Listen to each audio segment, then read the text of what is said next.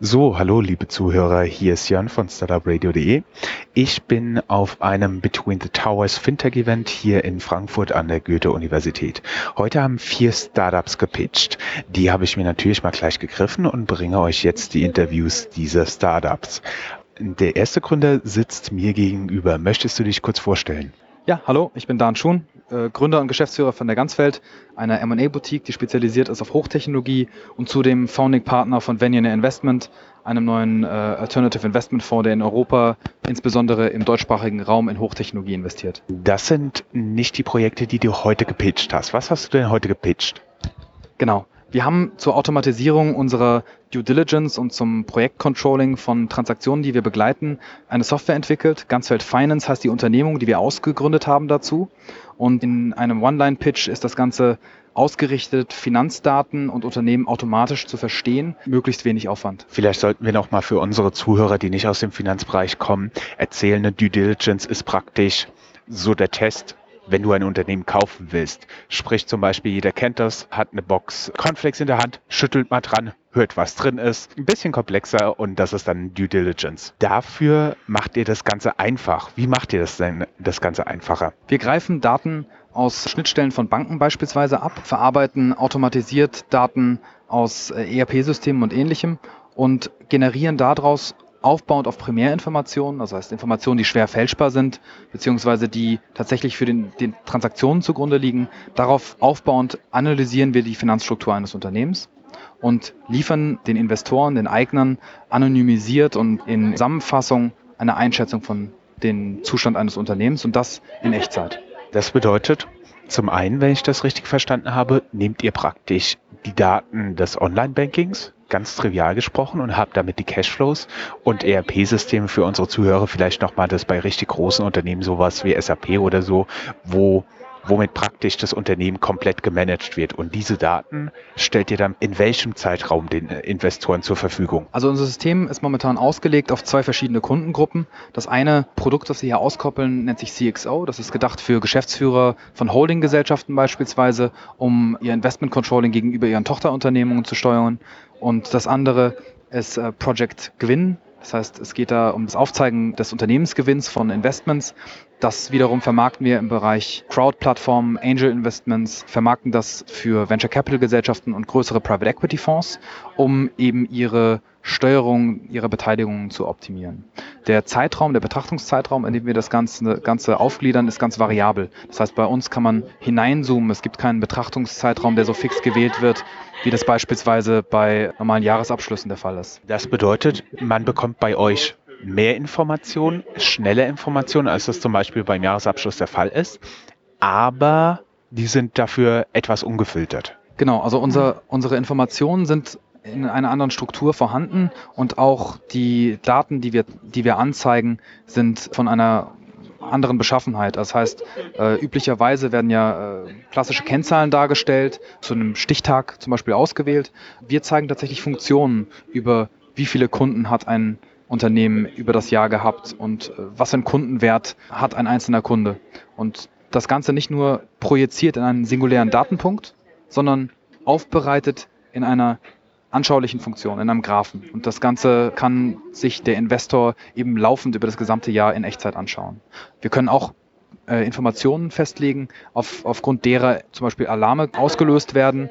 Ähm, beispielsweise äh, wenn die Umsätze zu stark nach oben gehen, dann könnte sich zum Beispiel ein Private Equity Fonds die Sache nochmal aktiver angucken. Also wir versuchen den Bereich Unternehmensfinanzen überwachbarer zu machen, so wie das momentan eigentlich nur an den Börsen äh, funktioniert. Das bedeutet vielleicht nochmal für unsere Zuhörer, diese ganzen Zahlen, die sind wichtig, weil anhand dessen sowohl Private Equity auch, als auch Angel als auch Venture Capital Investoren tatsächlich den Wert eines Unternehmens festmachen. Ihr gebt ihnen praktisch die Tools in die Hand, dass sie nicht selbst hingehen müssen und sich mühsam Cashflows in Excel-Sheets zusammenbauen und diese dann wiederum zur Bewertung zu nutzen.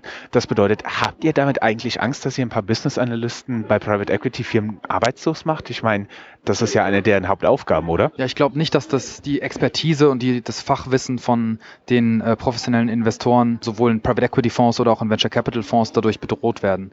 Was sie wahrscheinlich eher machen werden oder die Rolle, die wir gerne spielen würden, ist, dass die Menge an Endkunden an Endinvestoren, an kleine Investoren, an Crowdinvestoren, dass die eben auch befähigt werden, sinnvoll und informiert zu handeln. Wenn man es mikroökonomisch betrachtet, haben wir momentan vor allem ein Problem mit der Informationsasymmetrie zwischen dem, dem Unternehmen, was Kapital sucht, und dem Kapitalgeber. Das wird hauptsächlich bemerkt äh, zu Zeiten der neuen Investitionsrunden, das heißt eben in der Due Diligence Phase, die du gerade genannt hast. Aber dieses Problem besteht ja immer weiter. Also auch wenn man investiert ist, muss man ja am Ball bleiben. Es wird viel gesprochen von smartem Kapital. Das Problem ist nur, dass wenn all diese, diese Informationen, die ausgetauscht werden müssen, nur über private Gespräche geführt werden, dass das sehr ineffizient ist. Die meisten Venture Capital Gesellschaften und Private Equity Gesellschaften, die investieren ja nicht in ein Startup, sondern ein VC-Fonds, der 100 Millionen hat, der hat ja gut und gerne 30 Beteiligungen und äh, die alle in verschiedenen Phasen und die er sich unterschiedlich kümmern muss. Und die zu controllen, die zu überwachen, da zu helfen, wenn auch wirklich Not am Mann ist, da können wir helfen. Wunderbar, sehr schön. Wann werdet ihr mit eurer Runde, ihr sucht Finanzierung, VC, Kapital. Wann werdet ihr damit anfangen? Wie viel Geld sucht ihr? Und die Möglichkeit, euch zu finden, werden wir über den Link www.startupradio.de zur Verfügung stellen. Ja, also wir haben, sind schon in den ersten Gesprächen. Das heute war unser erster öffentlicher Pitch. Unseren ersten geschlossenen Pitch hatten wir am letzten Freitag. Das heißt, es ist brandneu. Wir suchen gerade nach einem Co-Investment. Äh, also wir suchen einen zweiten Investor, der ebenfalls in der Größenordnung über 500k bis eine Million investieren möchte. Wunderbar. Vielen Dank. Dankeschön. So, hallo, hier ist nochmal Jörn. Ich habe noch ein Startup abbekommen, das heute gepitcht habe. Ihr seid das Biometric Credit Bureau. Sehr schön. Und ich stehe hier sogar mit zwei Leuten. Würdet ihr euch vielleicht gerne mal kurz vorstellen? Genau. Also mein Name ist Benedikt Kramer und ich bin Mitgründer vom Biometric Credit Bureau. Mein Name ist Philipp Neub. Ich bin der zweite Gründer des Biometric Credit Bureaus. Wie viele Gründer habt ihr? Zwei. Okay, das bedeutet, ich habe 100% der Gründer des Biometric Credit Büros hier. Biometric und Credit. Wie passt das zusammen? Dazu muss man sich vielleicht anschauen, wie die ganze Geschichte entstanden ist. Ein Credit-Büro ist im Prinzip eine Kreditauskunftei, wie wir sie in Deutschland auch kennen. Und Biometric ist ein Aspekt, den wir bei der Identifikation der Kunden der Endkunden unserer Zielgruppe, nämlich Mikrofinanzinstitute in Afrika, anwenden. Das heißt, der Endkunde kann sich nicht ausweisen in der Regel. In den meisten Ländern gibt es entweder gar keine Ausweise oder keine verlässlichen, fälschungssicheren Ausweise. Und hier setzen wir Biometrie ein, scannen also den Fingerabdruck des Endkunden und können damit sicher sein, dass wir die gleiche Person vor uns haben, wie, wie wir es beim letzten Mal auch hatten oder wie es unser System uns eben anzeigt. Ihr hattet hier als ihr gepitcht habt, hattet ihr so ein paar schöne Bilder von den, von den sonstigen Mikrokreditinstitutionen. Da die Leute nicht im Auditorium saßen, könntet ihr vielleicht mal kurz beschreiben, ähm, also für die Leute, die mich kennen, das sah ungefähr aus wie mein Schreibtisch. Für die Leute, die mich nicht kennen, jetzt hier kurz nochmal die Beschreibung. Genau, also ähm, wenn man sich das Ganze mal anschaut und da speziell auch das Controlling der Mikrofinanzinstitutionen ähm, Institutionen anschaut, sieht das Ganze so aus, dass halt eine Papierrolle ist ein Tagesabschluss und 20 davon ist ein Monatsabschluss. Ähm, und hinzu kommt, dass auch die ganzen Kundendaten halt in, auf irgendwelchen Papier in irgendwelchen Ecken rumfliegen. Das geht so weit, dass es teilweise Ablagesysteme gibt, die einfach nur aus einem Kubikmeter Papier bestehen. Ja, okay, da haben wir meinen Schreibtisch. so, und was bietet ihr jetzt den Mikrofinanzinstitutionen? Genau, wir sind ähm, oder wir sehen uns als Partner für die Mikrofinanzinstitutionen und im ersten Schritt ähm, bieten wir die Digitalisierung der Prozesse. Das geht hin von der Kundenidentifikation und Kundenansprache, geht dann aber auch weiter mit äh, Kreditanfragen, Kreditauszahlungen, Einzahlungen, Auszahlungen etc. pp. Diese Daten können dann ähm, abgerufen werden, auch vom Management des Mikrofinanzinstitutionen, was somit dann erstmals die Möglichkeit hat, überhaupt zu wissen, was passiert in meinem Portfolio, wie groß ist das Portfolio überhaupt, über ein ähm, webbasiertes Management Information System. Also es ist im Grunde genommen, um das Ganze kurz zu machen, so eine, so eine Art kleines Core-Banking-System, was wir den Institutionen an die Hand geben. Und wenn ich mich da richtig dran erinnere, von eurem Pitch ist es praktisch ein nicht näher zu bezeichnendes Tablet aus, äh, aus Kalifornien und ein Fingerabdruckscanner. Ne? So, jetzt habe ich noch eine Frage. Ihr habt zum Beispiel viele Landwirte, die solche Kredite in Anspruch nehmen. Ne? Landwirtschaft ist, ist ein gefährliches Business. Was macht ihr wenn er auf einmal seinen Finger verliert? Wir scannen alle zehn Finger. Den Finger kann er natürlich durch einen Unfall verlieren, aber es könnte auch ansonsten ein Incentive geben, bei einem schlechten Credit Rating sich einen Finger abzuhacken. Äh, hört sich dramatisch an, aber es ist leider, würde das wahrscheinlich der Realität entsprechen in unseren Zielmärkten. Äh, insofern scannen wir alle zehn Finger, um den Kunden eben eindeutig identifizieren zu können, auch wenn ein Finger verletzt ist oder eben äh, fehlt. Ist aber auch nicht das einzige Identifikationsmerkmal, sondern die Biometrie setzen wir als eines von mehreren Identifikationsmerkmalen ein. Wir nehmen beispielsweise auch ein Foto des Kunden auf. Wird das Foto des Kunden auch hinterher biometrisch analysiert? So Augenabstand, Mund und so etwas? Zum jetzigen Zeitpunkt noch nicht. Das bedeutet, es könnte kommen. Ne? Apropos kommen, ihr möchtet zu einer Finanzierung kommen. Könnt ihr vielleicht den geneigten Zuhörern hier nochmal kurz erzählen, was ihr sucht, wann ihr sucht, bis wann ihr was sucht? Genau, also wir sind momentan dabei, unsere erste externe Finanzierungsrunde ähm, durchzuführen. Wird wahrscheinlich darauf hinauslaufen, dass weite kleine Runde durchführen werden Ende des Jahres, Q3, Q4, im Bereich 300 bis 500.000 Euro. Und dafür sucht ihr jetzt Investments? Ihr habt den rechtlichen Sitz hier in Deutschland? Genau, das Ganze ist so aufgebaut, dass wir in äh, Deutschland eine Kapitalgesellschaft gründen, die als Holding fungiert und das Investment findet in diese deutsche Gesellschaft statt, die dann wiederum ähm, Limiteds vor Ort gründet für dieses ganze Vertrieb. Limiteds vor Ort, wo wäre zum Beispiel für euch vor Ort? Für mich ist sogar tatsächlich vor Ort in Uganda momentan und das wäre dann ein Sitz dieser, dieser Limited, die dann den Vertrieb im Land Uganda für uns oder mit uns macht als Tochtergesellschaft. Welche Märkte hättet ihr da zum Beispiel noch? Wird sich am Anfang höchstwahrscheinlich auf, auf Ostafrika fokussieren und dann der Shift nach Westafrika. Aber natürlich sind auch Märkte wie äh, ähm, Südostasien interessante Märkte für uns. Also unser Ziel ist es eigentlich, in, ähm, das Ganze so kompatibel zu machen, dass es in allen Entwicklungsländern oder in Anführungszeichen Entwicklungsländern funktioniert und einsetzbar ist. Wunderbar. Habt ihr noch irgendetwas für unsere Zuhörer? Kopf, Kopf, Kopfschütteln, wunderbar. Dann bedanke ich mich vielmal fürs Interview. Super, vielen Dank. Dankeschön. So, ihr Lieben, hier ist Jörn und ich habe mir den nächsten Interviewpartner geangelt. Möchtest du dich kurz vorstellen? Ja, ich bin Gernot Overbeck, Gründer von Fintura. Fintura ist mein drittes Start-up. Mein erstes Start-up war die Nanofilm-Technologie GmbH, ein Hersteller von Lasermikroskopen, würde man vielleicht vereinfacht sagen. Mein zweiter Startup, die Conject AG, ein Unternehmen, das im Bereich Software as a Service tätig ist, dort im Immobiliensektor verankert ist. Und nun beschäftigen wir uns mit Fintura, einem Vergleichsportal für Investitionskredite. Okay, und ich darf den zu Zuhörern, die dich hier nicht sehen, vielleicht verraten, ähm, dass du nicht mehr in deinen 20ern bist. Mehr müssen wir darüber nicht sagen, oder? Wie bist du, jetzt, jetzt mal ganz kurz bevor wir zu Fendura kommen, wie bist du eigentlich auf die Idee mit Lasern gekommen? Da, also, ich bin BWLer so von der Ausbildung her, ich wäre spontan nicht darauf gekommen. Wie kam das? Ja, ich habe promoviert am Max-Planck-Institut für Biophysikalische Chemie. Dort haben wir untersucht ultradünne Schichten. Das sind Schichten, die sind zwei Nanometer dünn.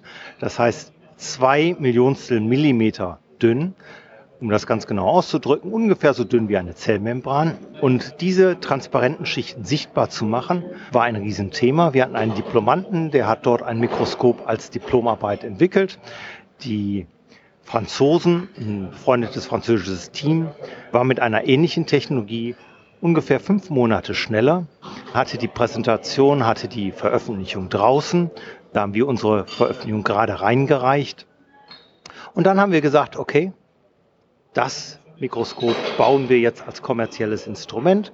Und als die Franzosen in Kanada waren auf der Konferenz und den Plenarvortrag hatten, waren wir dort mit unserem eigenen Unternehmen und man konnte bei uns das entsprechende Gerät schon kaufen.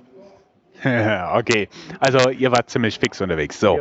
Und wie bist du jetzt von den Lasern über die Software zu Fintura gekommen? Und was macht ihr da? So einfach mal die zwei naheliegendsten Fragen. Den, von den Lasern bin ich nicht gleich zu Fintura gekommen und nicht zu Software. Dazwischen lagen dann Stationen in der Managementberatung und im Private Equity Bereich. Zuletzt Partner einer, eines Private Equity Fonds in München. Als ich da 2009 rausgegangen bin, habe ich mich immer wieder umgeschaut und habe gesagt, was können wir denn da Neues machen? Und bei einem kleineren Beratungsprojekt bei einer Bank kam dann die Idee, zusammen mit meinem Mitgründer Thomas Becher, ein Finanzportal, ein Finanzvergleichsportal für den deutschen Mittelstand zu machen, weil es dort eigentlich überhaupt noch nichts gibt. Okay, verstehe. Und wie funktioniert das Ganze jetzt für den, für den Mittelständler, der das Ganze gerade hört und der jetzt sagt, oh ja, ähm, Vergleichsportal, ja. Mm, und wie geht das? Ja, der Mittelständler kommt auf unser Portal, registriert sich, gibt dann ein paar Unternehmensdaten ein, gibt seinen Kreditwunsch ein und bekommt dann innerhalb von 15 Minuten einen Vergleich unserer Partnerbanken, was die ihm für diesen Kreditwunsch für Konditionen offerieren. Er kann dann eine dieser Partnerbanken aussuchen, wird dann aufgefordert, noch einen begrenzten Satz von Dokumenten hochzuladen. Dann schaut sich die Partnerbank dieses dann nochmal final an, gibt das okay und nach einem persönlichen Gespräch mit der Bank bekommt dann der Mittelständler sein Geld. Und wie schnell ist dieser Prozess? Weil ihr arbeitet ja mit einer Bank zusammen. Ich nehme an, ihr werdet sehr schnell sein. Und Könnt ihr auch diese Prozesse in der Bank abkürzen? Hilft das? Die Bank ist im Augenblick, also zum ersten sagen wir mal, wie schnell bekomme ich den Konditionenvergleich? Unser Ziel ist natürlich, diesen just in time zu liefern. Im Augenblick liegen wir dort so bei 15 Minuten. Nach der Auswahl der Bank dauert der Prozess 72 Stunden. Das ist das, was wir mit der Bank augenblicklich angedacht und vereinbart haben. In Zukunft sollen das 24 Stunden sein. Das geht bei uns relativ schnell, weil die Banken sehr erpicht ähm, sind, mit uns zusammenzuarbeiten und im Augenblick sehr darauf achten, dass sie das dann auch sehr schnell ab. Und ihr habt heute hier gepitcht, weil ihr Kapital sucht. Habe ich das richtig im Kopf? Das ist richtig. Die erste Runde Kapital haben wir am 1. Oktober geclosed. Wir haben das mit einem sehr prominenten Investorenbeirat gemacht. Das heißt, wir sind da sehr selektiv vorgegangen, haben dort den Heiner Gürtler, den Ex-CEO von Weller, als einen unserer Investoren. Wir haben den Patrick Wegmann, das ist ein Gründer aus der Schweiz, der ein eigenes Unternehmen im Bereich Risiko aufgebaut und verkauft hat an Thomson Reuter als zweiten Investor. Wir haben einen dritten Investor, das ist eine Geschäftsführer einer ähm, großen Unternehmensberatung, die sehr stark im Bereich Risiko unterwegs ist. Und wir suchen jetzt so zwischen Ende März und Ende Juni einen neuen Investor, der bereit ist, im signifikanten Millionenbetrag bei uns zu investieren. Sehr schön. Und alle weiteren Daten findet ihr dann wahrscheinlich auf eurer Homepage, die wir mit diesem Interview verlinken werden. Ganz genau. Und jeder kann auch gerne Kontakt zu mir persönlich aufnehmen. Das machen wir doch gerne. Wunderbar und vielen Dank.